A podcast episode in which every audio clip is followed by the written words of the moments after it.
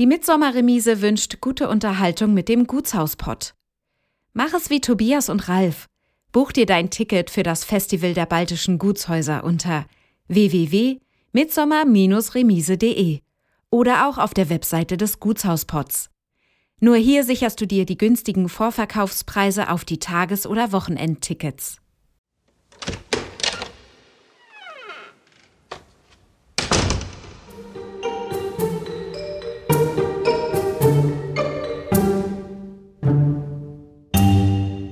Man lernt aus den Erfahrungen. Mhm. Und man bereut eigentlich nichts. Nee. Wir warten, bis es auf uns zukommt und machen dann unser eigenes draus. Es gab von Anfang an eine Vision. Das Haus soll diese Liebe, die es uns gibt, einfach auch anderen Menschen geben. Und das reicht mir schon völlig aus. Kunst, Kultur und Antiquitäten.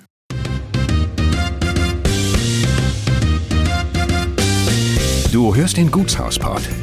Geschichten aus denkmalgeschützten Gebäuden in Deutschland. Menschen und ihre Häuser. Zwischen Ideal und Wirklichkeit. Eine Podcast-Serie von Ralf und Tobias.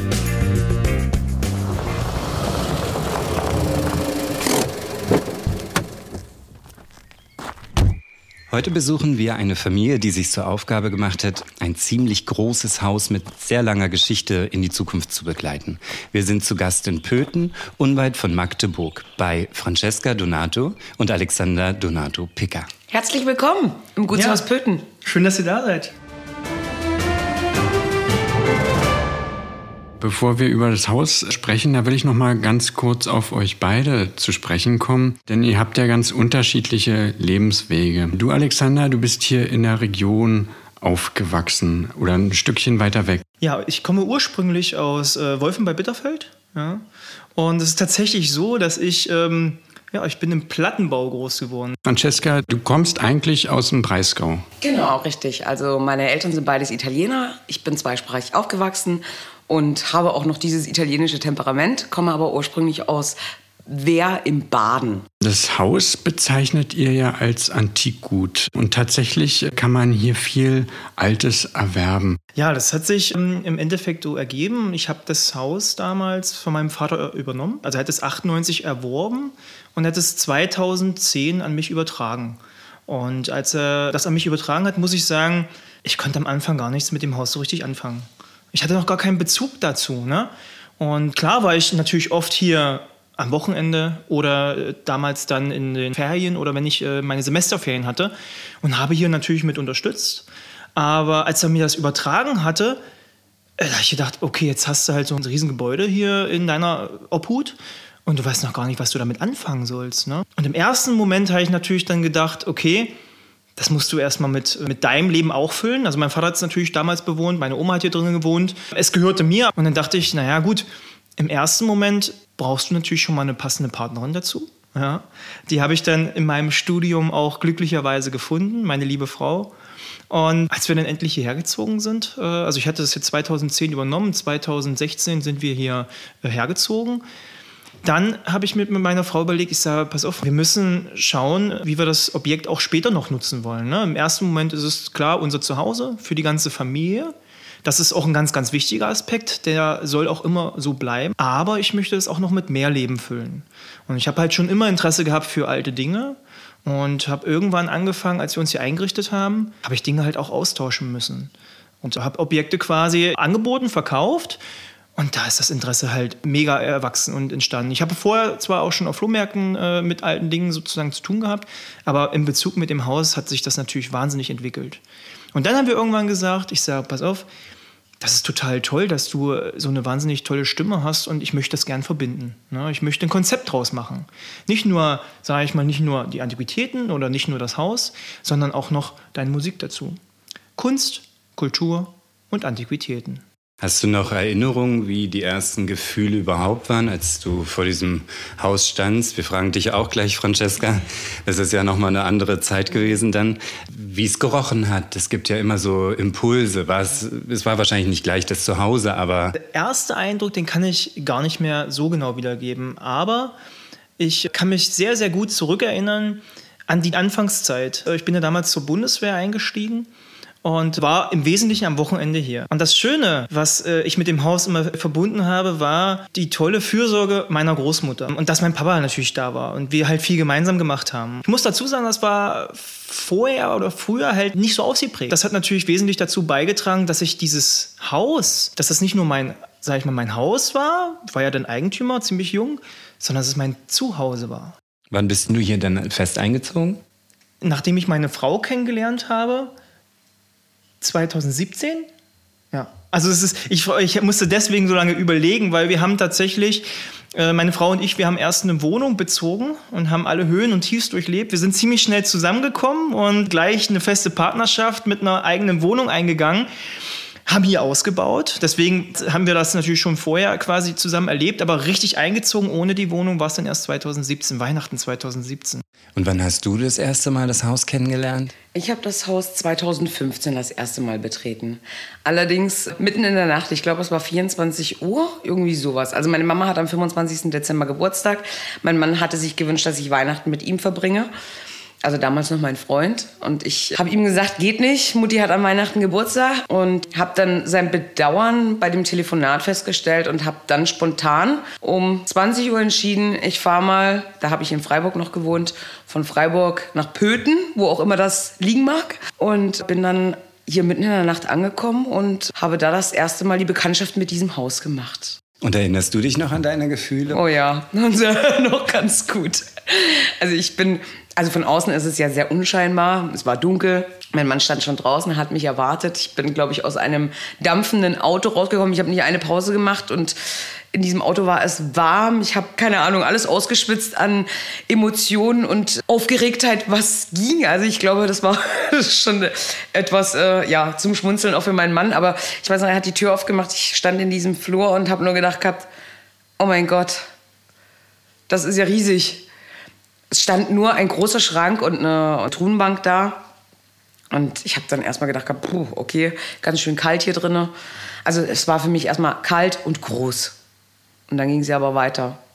Also ich durfte dann erstmal sein damaliges Jugendzimmer betreten. Und da habe ich gedacht gehabt, uh, noch kälter. Hm, ob das so gemütlich wird hier. Aber ich wurde dann auch schon in der Küche erwartet von Schwiegermutter, Schwiegervater, Oma. Und äh, ja, so war. Ging es dann weiter? Ja, ging es dann weiter. Also, ja, wobei am allerschlimmsten war, glaube ich, der Morgen danach. Mein Mann war so lieb und hatte meine Waschtasche schon in das Bad gebracht. Das Bad war damals noch auf der anderen Seite in einem Nebengebäude. Und dieses, dieses Erlebnis werde ich nie vergessen. Das ist mir nämlich noch nie passiert in meinem Leben. Also zum einen bin ich erstmal aus diesem eiskalten Raum durch den eiskalten Flur in die warme Küche gekommen. Da hatte Oma schon den Ofen angemacht, das war super schön. Dann bin ich wieder in den Durchgang gegangen, der war wieder eiskalt. Und dann stand ich in diesem Bad und habe gedacht, ich ziehe mich hier nicht aus. Ihr könnt euch nicht vorstellen, wie kalt das war. Da kam schon, kennt ihr das, wenn es draußen eisig kalt ist und dieser Rauch aus dem Mund kommt? So war das. Und dann sagte mein Mann, ich mache die Dusche schon mal warm und dann brauchst du die nur ausziehen und runterspringen. Und dann dachte ich, naja, duschen willst du, du hast gestern echt, warst viel unterwegs, naja, machst du. Er hatte angemacht, ich ausgezogen, ab unter die warme Dusche, habe schon gedacht, oh, endlich, ja. Und dann nehme ich mein Shampoo in die Hand und denk so, nee, das war gefroren. Hattet ihr schon mal gefrorenes Shampoo in der Hand? Das ist mir noch nie passiert. Und da habe ich nur gedacht gehabt, naja, geht auch wieder vorbei, dann fährst du nach Hause. Mal gucken, was sich da noch entwickelt. Das war die erste Begegnung hier. Und wie lange habt ihr dann gebraucht? Also mein Mann und ich, wir haben ja das erste Jahr eine Fernbeziehung geführt und dann sind wir zusammen nach einem Jahr, wo, also diese Fernbeziehung, wir haben uns, glaube ich, drei oder vier Mal gesehen, sind wir ja dann schon zusammengezogen, ähm, damals nach Bremen und haben gesagt gehabt, wir machen dieses Probejahr und gucken jetzt, ob das passt. Und äh, haben dann im Endeffekt so unsere Pläne in diesen zwei Jahren praktisch geschmiedet. Also von 15 bis 17. Wie soll es sein? Ich habe dann natürlich auch klar meine Vorstellungen dann geäußert. Also für mich, ich brauche ein vernünftiges Bad mit Warmwasser und auch eine Heizung drinne und also mein Mann fing dann auch schon an, Mensch, wie wollen wir denn? Also wir hatten, wir hatten ganz viele Ideen, wir sind ganz viele Ideen durchgegangen. Also es ist, also ich glaube, zwei Jahre lang haben wir gebraucht, um da das so zu machen, wie es für uns eigentlich passend ist dann. Also aus meiner Sicht war es ein bisschen anders. Ihr müsst euch vorstellen, für mich stand das ja schon fest. Also als mein Vater 1998 mir das Gebäude übereignet hat, dann ist er natürlich damals auch die Erwartung eingegangen an, oder hat an die Erwartung an mich gestellt, dass ich mich auch darum kümmern muss. Ich war damals 20 Jahre jung und dachte mir so, ach du Scheiße, was willst du denn jetzt damit machen? Also habe ich natürlich gesagt, ganz klar, die Partnerin, die du kennenlernst, die muss sich auch damit anfreunden. Mit sag ich mal, mit deinem Haus und mit deiner Familie. Wie kam es dann zur Entscheidung, dass man etwas mit dem Haus auch anfangen kann, aus dem Haus etwas machen kann? Das wäre jetzt wahrscheinlich eher eine Frage, die sich an deinen Vater richtet. Aber wie kam es zu dieser Entscheidung? Also tatsächlich würde mein Vater die Frage damit beantworten, dass er sagt, das Haus sollte in der Hand der Familie bleiben und nur von der Familie bewohnt werden. Mittlerweile ist es ja aber was ganz anderes. Hier findet nämlich sehr oft Publikumsverkehr statt. Wir haben ganz, ganz viele tolle Besucher. Wir haben Kunden, die sich für Antiquitäten interessieren, andere Gutshausbegeisterte, denen wir begegnet sind, mit denen wir uns austauschen. Und das ist eigentlich das, was ich immer wollte. Und ich muss euch dazu sagen, das war am Anfang nicht einfach gewesen. Mein Vater hätte sich damals eigentlich was ganz anderes vorgestellt. Wir als große Familie. Natürlich ist das auch immer noch unser Schwerpunkt, aber es gehört noch mehr dazu. Und ich sage immer so, unsere Besucher und unsere Kunden, das ist wie unsere große Gutshausfamilie. Ja, weil zum Glück können wir sagen, dass wir eigentlich sehr persönlichen äh, Kontakt zu den Besuchern und Gästen haben. Und diese Idee, egal in welcher Art und Weise sich das nachher eigentlich gestaltet, einfach nur die Idee, dieses Haus mit Leben zu füllen, das war der ausschlaggebende Punkt. Und das ist wahrscheinlich auch eine Idee, die sich immer weiter auch fortentwickelt. Und ihr seid ja jetzt auch in einem speziellen äh, Flügel dieses Hauses auch mitten bei den Bauarbeiten. Und auch da müssen ja jetzt wahrscheinlich Konzepte entwickelt werden, wie man es nutzen kann, oder? Es gibt keinen Plan A. Wir leben von unseren Gästen, von unseren Besuchern, von den Begegnungen, die wir haben im Leben. Weil das sind genau die Ideengeber und die Inspiration für uns. Auch andere Gutshausbesitzer mit ihren Ideen, mit ihren Konzepten, mit ihren Möglichkeiten. Das ist das, was uns inspiriert. Und all das, was wir hier tun, hat sich eigentlich nur daraus entwickelt, was wir an Begegnungen hatten, was wir von anderen gelernt haben, was wir bei anderen gesehen haben. Und da haben wir unser eigenes draus gemacht. Natürlich auch unsere Interessen. Meine Frau mit ihrer tollen Stimme, mein Interesse für alte Dinge und Antiquitäten, Kunst, Kultur und Antiquitäten. Das ist das, was sich nachher aus diesen ganzen Begegnungen, aus unseren Interessen ergeben gegeben hat. Diese Begegnungen nutzen wir, um unseren Horizont zu erweitern, einfach für uns zu gucken, Mensch, was, was geben die uns für Inspiration, ja? Und ähm, was kann daraus entstehen? Was, also jede Begegnung mit jedem Menschen macht immer irgendetwas mit uns. Und wir besprechen das dann immer auch beim Abendbrottisch, wenn wir hier ähm, mit der ganzen Familie sitzen und Mensch, wie war das? Was hast du dabei gefühlt? Und ach, weißt du was? Das wäre ja eigentlich auch ganz cool, aber vielleicht anders oder also wir, wir möchten nichts nachahmen. Wir warten, bis es auf uns zukommt, das Richtige und machen dann unser eigenes draus. Es gab von Anfang an eine Vision, das ist ganz klar. Und äh, die hat sich im Grunde genommen so gestaltet, dass ich natürlich dieses Interesse für diese alten Dinge entwickelt habe und gesagt habe, dass das wäre eben schön, sich einerseits so einzurichten und andererseits, ich sage immer, von Liebhaber für Liebhaber. Ne? Ich sehe mich jetzt nicht als klassischer Antiquitätenhändler, sondern dass ich auch mit den Dingen handeln kann, die ich selber schön finde. Ne? Und das kann ich natürlich auch ganz anders an den Mann bringen. Nun hat ja so ein Haus wahrscheinlich sehr viele Geschichten zu erzählen, gerade wenn es auch ein bisschen älter ist, so wie dieses Haus. Welche Funktionen hatte dieses Haus früher mal, insbesondere 20. Jahrhundert? Kann man die verschiedenen Funktionen umreißen? Im Grunde genommen war es so, 1587 ist ja das alte Gutshaus erbaut worden. Es war ein Gutsensemble. Ne, da gehörte noch mehr dazu. Da gab es natürlich dort, äh, den Bauernhof, das Verwaltungsgebäude, Scheunanlagen und, und, und. Und äh, dann kam äh, später quasi, wurde das ja auch in andere Hände gegeben. Da gab es ja die Familie Leitloff. Und dann stand es irgendwann lange Zeit leer. Ne? Beziehungsweise 1947 wurde es ja enteignet. Dann war es erst Flüchtlingsunterkunft, Kindergarten, Konsum, Schule und LPG. Ja? Und das, was wir jetzt tun nach dem Leerstand, das Haus auch so gestalten und nutzen, dass auch andere was davon haben. Spielt das Haus noch eine Rolle im Bewusstsein der Bevölkerung hier? Ja, Also es gibt natürlich unterschiedliche Erfahrungen, die auch Bewohner aus dem Dorf oder aus der, der Gegend äh, mit dem Haus haben. Was natürlich noch stark verwurzelt ist, ist tatsächlich die Zeit, als es Kindergarten war oder als es Schule war. Da haben wir oft Begegnungen. Es ist natürlich schön, dass die Leute dann auch bei unseren Veranstaltungen, gerade in der Anfangszeit, wo wir das Haus zum ersten Mal geöffnet haben, dass die natürlich zu uns gekommen sind und uns ihre Geschichten erzählt haben. Dass äh, wir natürlich auch ein paar Fotos bekommen haben. Ne? Grundschule Karit war das hier im Endeffekt. Ne? Und da gibt es natürlich auch noch gerade ältere Leute, die dann zu uns kommen und sagen, Mensch, hier bin ich mal in die Schule gegangen. Dürfen wir mal gucken? Es gibt aber auch noch viel ältere Begegnungen. Also wir haben tatsächlich auch Kontakte in der USA dann herstellen können. Das war, wie hieß der nochmal? Wie er hieß, weiß ich nicht. Der war aber der Sohn von dem letzten Verwalter von Herrn Leitloff gewesen. Richtig. Und bekommen immer wieder auch Anfragen von Enkelkindern, Urenkel, die irgendwas mit dem Haus mal zu tun hatten. Und das ist natürlich auch mega schön, ja. Die können uns ein bisschen was erzählen, die können uns vielleicht auch mal das ein oder andere Foto zeigen. Es ist mittlerweile wirklich sehr wenig, aber wir saugen halt alles auf wie ein Schwamm. Und wir halten wirklich zu jedem Kontakt. Wir notieren uns die Nummern, laden die natürlich auch nochmal persönlich hier ein, sich das nochmal anzugucken. Wir haben auch schon Menschen hier drinnen stehen gehabt im Flur, die schon in Tränen ausgebrochen sind, weil da ganz viele Emotionen, Gefühle, Erinnerungen hochgekommen sind. Das war total berührend, ja. Also da, da kriege ich jetzt noch Gänsehaut, wenn ich nur daran denke. Ihr hattet eben auch gerade vor einer halben Stunde eine Anfrage von jemandem, dessen Großeltern oder Eltern hier tatsächlich ja, gelebt haben für eine Zeit. Alex, du hast die, glaube ich, gekriegt. Ja, und zwar die Oma hat im Gutshaus 1943 ein Jahr bei der Familie Leitloff gearbeitet und sie haben auch noch zwei Bilder aus der Zeit.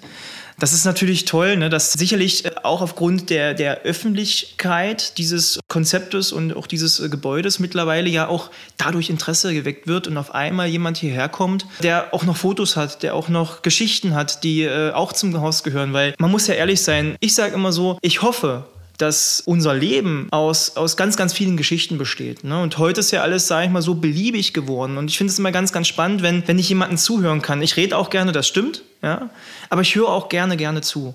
Und wenn dann noch jemand äh, zu uns kommt, der noch eine Geschichte zum Haus zu erzählen hat, das ist ja wahnsinnig spannend. Und deswegen war das für uns damals auch ganz besonders wichtig, dass wir gesagt haben, wir möchten mit dem Gebäude natürlich auch ein bisschen in die Öffentlichkeit gehen. Ich möchte mit dem Objekt nicht reich werden. Ich möchte davon gut leben können. Und ich möchte Begegnungen haben mit Menschen, die es interessant finden, mit Menschen, die hier vielleicht mal drin gelebt haben und mit Menschen, für die es das erste Mal ist, hier in so ein altes Gebäude hineinzukommen. Was waren die ersten wesentlichen Entscheidungen? Also wenn man kein Planer oder Architekt ist, also ohne Vorwissen ist, wie geht man dann an so ein Projekt heran? Im Grunde genommen hat das ja schon vor unserem Einzug begonnen. Als wir noch eine Wohnung bewohnt hatten, haben wir ja schon angefangen hier zu gestalten. Und, äh, ich sage mal so, das erste Jahr haben wir unser Nest gebaut. wir mussten es uns ja erstmal gemütlich machen. Und äh, da haben wir uns erstmal unsere Wohnung oben ausgebaut. Da waren die Gestaltungsansprüche noch gar nicht so hoch. Ne? Wir wollten es gemütlich haben. Wir wollten das, was jetzt da war, letztendlich natürlich nutzen. Wir wollten das, was vielleicht nicht mehr da war, rekonstruieren. Im zweiten Jahr haben wir uns erstmal um die Musik gekümmert, im dritten Jahr kam das Konzept dazu und dann, erst im vierten Jahr, haben wir uns Gedanken gemacht, wie wir, wie wir das, ähm, das alte Gebäude vor allem nutzen und gestalten wollen. Weil man muss dazu sagen, als wir hier in das Haupthaus gezogen sind, es war ja schon ein Stück weit durch meinen Vater entsprechend gestaltet. Wir haben natürlich unser, äh, unseren Beitrag geleistet. Ne? Wir haben zum Beispiel das Kaminzimmer saniert, da haben wir das Tafelparkett quasi wieder, äh, wieder hergestellt. Dann hat man sich natürlich informiert. Ich meine, für, für uns war das ja auch doch alles irgendwo ein bisschen neu. Und man wollte, hatte natürlich auch einen hohen Anspruch. Ja. Der Vater hat hier schon gewisse Entscheidungen getroffen und man musste sich natürlich auch über ganz, ganz viele Dinge absprechen. Man hat sich da Stück für Stück eigentlich mit beschäftigt, hat, sag ich mal, sich mit anderen unterhalten ähm, und dann sind aus Ideen Projekte geworden, die wir gemeinsam umgesetzt haben.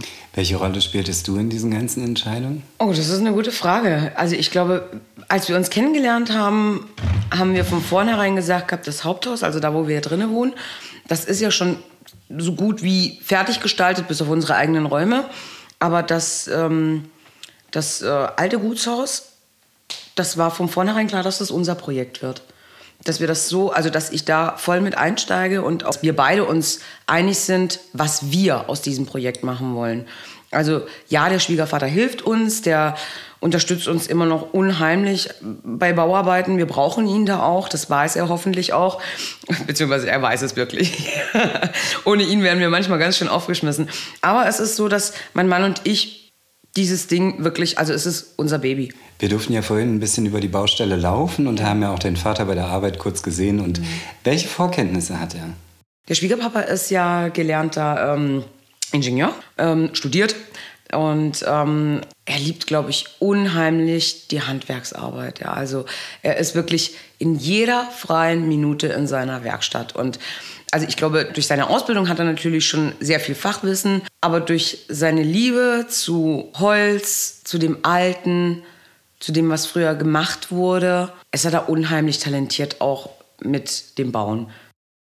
Auf der anderen Seite muss er natürlich auch manchmal Kompromisse eingehen, weil letztendlich nicht alles, was man sich so wünscht, kann man letztendlich auch in die Tat umsetzen. Ne? Und als er damals angefangen hat, hier das Objekt zu gestalten, da war es finanziell auch so, dass er mit ganz vielen Kompromissen hier arbeiten musste. Ne? Sicherlich ist es dadurch auch so, dass man eben auch Kompromisse machen muss. Und da ist es dann bei uns eben auch oft so, dass wir natürlich, äh, wir haben einen ziemlich hohen Gestaltungsanspruch. Und wenn man so ein altes Gebäude bewohnt, man sagt immer, Eigentum verpflichtet.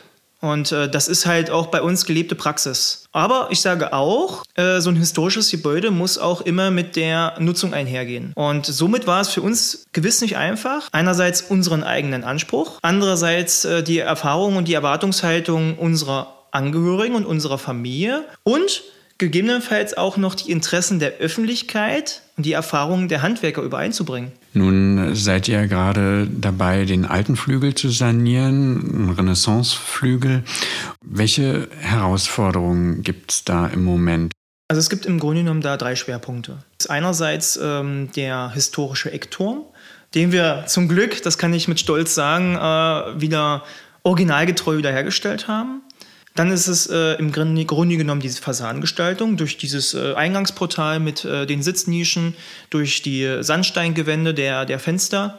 Und das ganz Besondere ist, wir haben im Erdgeschoss eine ziemlich große Prägestuckdecke. Und die große Herausforderung ist deren Erhaltung. Ja, weil im Grunde genommen die gesamte Trägerkonstruktion der Balken ist leider so stark äh, betroffen von Schäden, dass mein Bauleiter damals gesagt hat, die können wir nicht retten. Mittlerweile haben wir aber ein Konzept für deren Rettung und, sag ich mal, sparen jetzt dafür, dass wir es auch umsetzen können. Wie sieht die Rettung aus?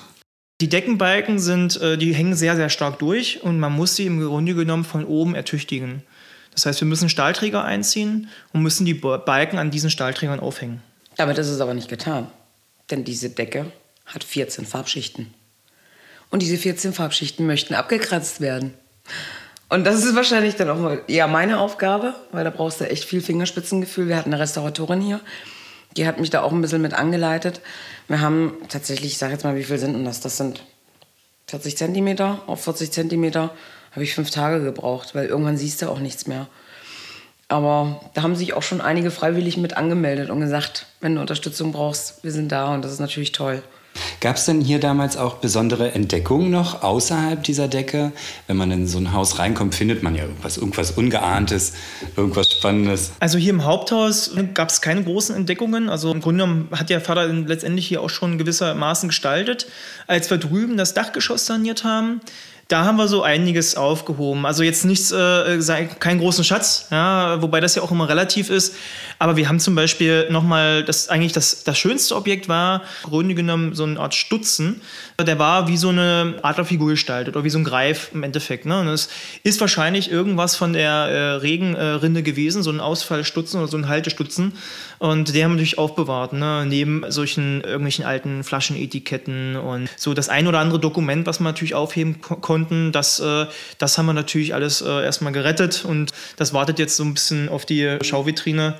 Welche Geschichte erzählt man sich hier über dieses Gutshaus am meisten? Muss ich, muss ich gestehen, dass es da eigentlich keine Geschichte gibt, die, nee, die, ich, die ich irgendwie öfters gehört habe. Also womöglich ist das Haus vor unserer Nutzung ein bisschen in Vergessenheit geraten. Also sicherlich gibt der ein oder andere, der sagt, ja, ich war hier im Kindergarten und hier mal gespielt, aber ich finde, das ist, ist, jetzt keine große Story. Ich habe natürlich auch immer darauf gewartet, vielleicht ist es jetzt derjenige, der sich da angemeldet hat, ja, die uns ein bisschen mehr erzählen kann, ne? die halt unter Leitloff zum Beispiel gewohnt und gearbeitet haben. Leider waren da noch nicht so viele Begegnungen dabei. Aber es gibt eine Aussage, die ich immer ganz oft höre. Hier haben ja auch viele Normalbürgerliche gewohnt. Die sagen immer, Sie haben eine schöne Erinnerung an dieses Haus. Aber nichts Konkretes. Nee, nichts Konkretes. Also keine konkret, also jetzt, äh, dass jetzt immer sozusagen ganz präsente Geschichte gibt. Tatsächlich nicht, nee.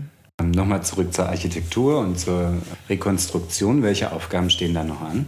Tatsächlich ist es so, dass sich das natürlich auch oft ein Stück weit ändert. Ich, äh, ich glaube, dass, dass die Erfahrung werden viele gemacht haben. Wir sind am Anfang mit einer Idee sozusagen ins Rennen gegangen. Das ist gelebte Praxis. Und äh, auch da gibt es äh, es gibt ganz konkrete Vorhaben, das ist ganz klar, die braucht man auch, die man auch umsetzen möchte.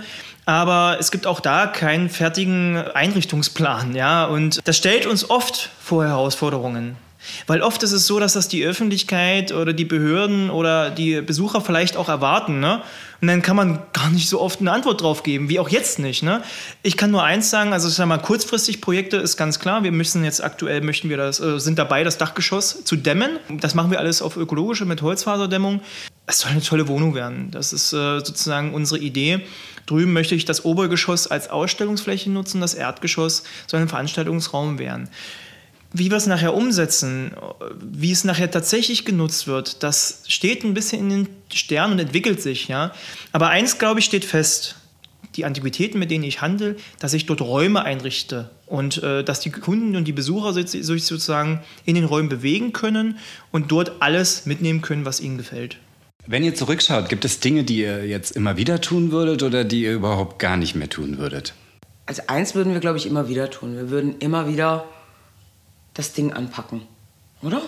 Ja. Also ich glaube, sicherlich, es kostet Schweiß, Nerven, Kraft, aber dieses Ziel und das, was man erschafft und das Feedback von den Menschen, die uns hier besuchen kommen, das motiviert uns immer wieder weiterzumachen. Und ich würde es auch wieder tun. Also ich persönlich würde es wieder tun.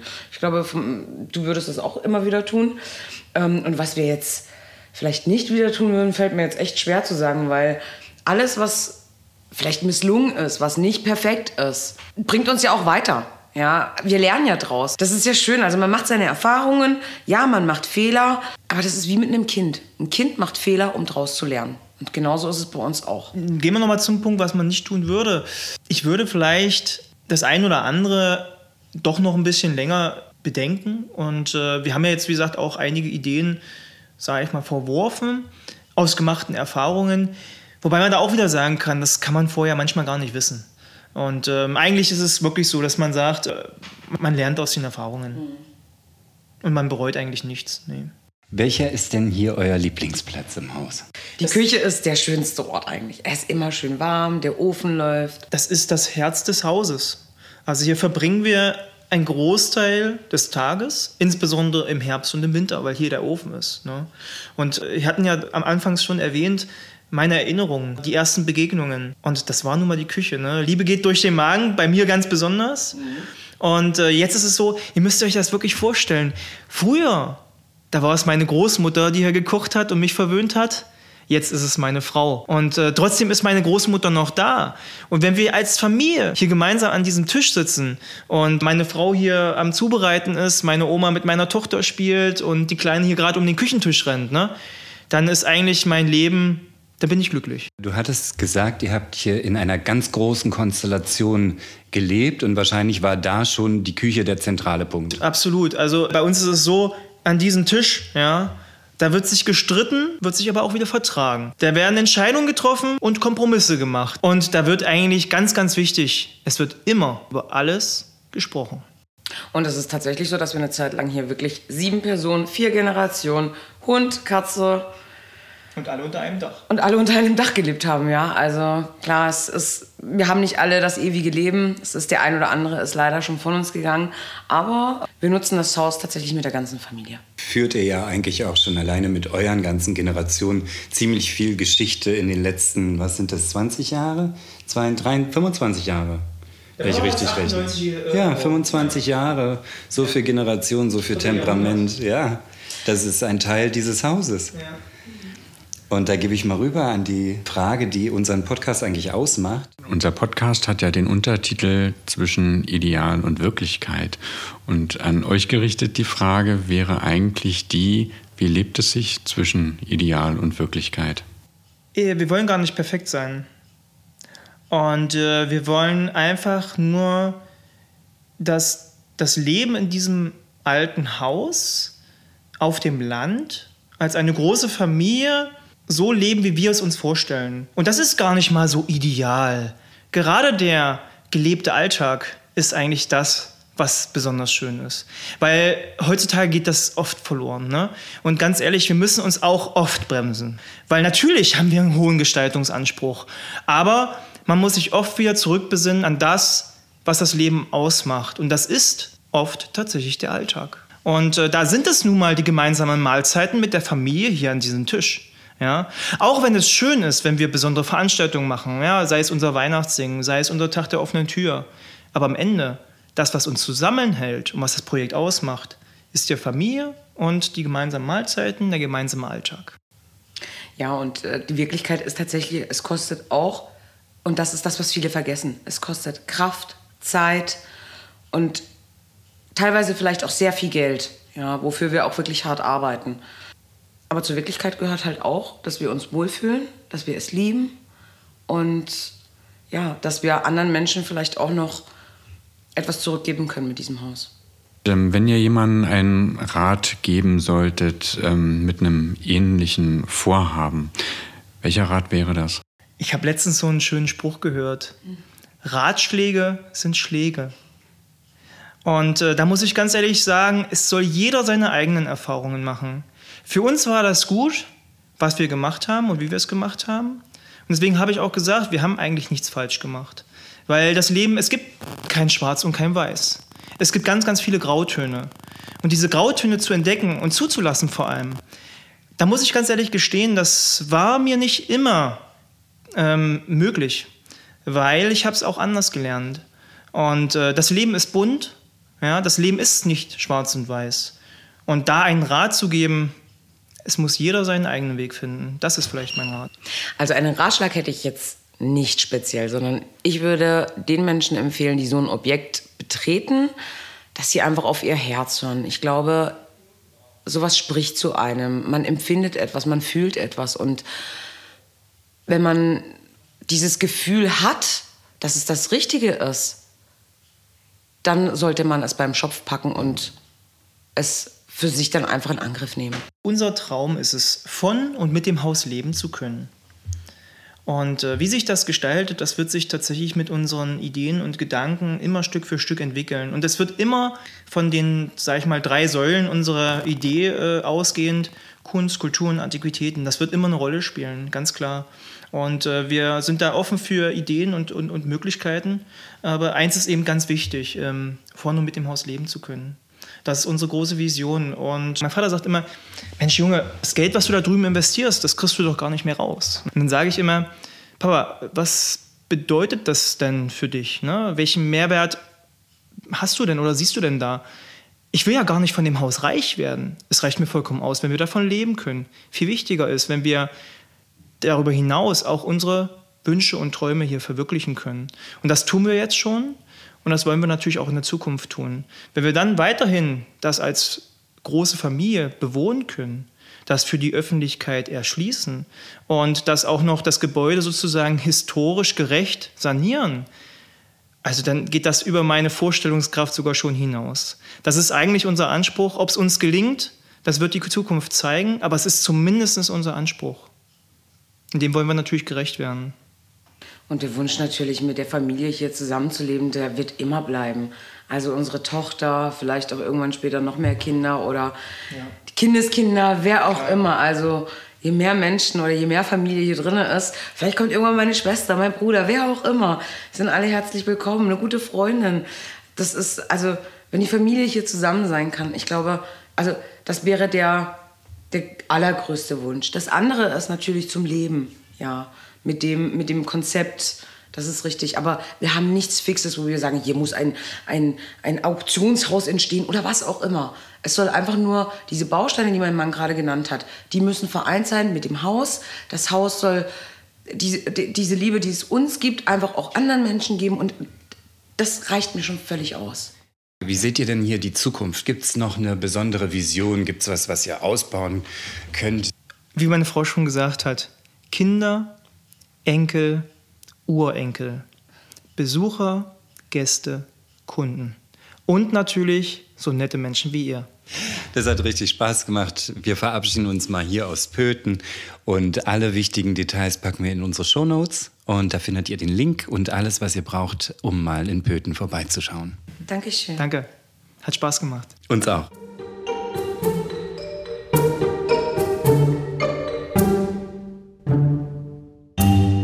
Schön, dass du unseren Podcast gleich bis zum Ende gehört hast. Wenn dir dieser Podcast gefallen hat, hinterlass uns gerne eine 5-Sterne-Bewertung in deiner Podcast-App. Und wenn du mehr von diesem Gutshauspod hören möchtest, dann abonniere gleich hier unseren Podcast und unseren YouTube-Kanal. Wir freuen uns auf dich. Bis bald.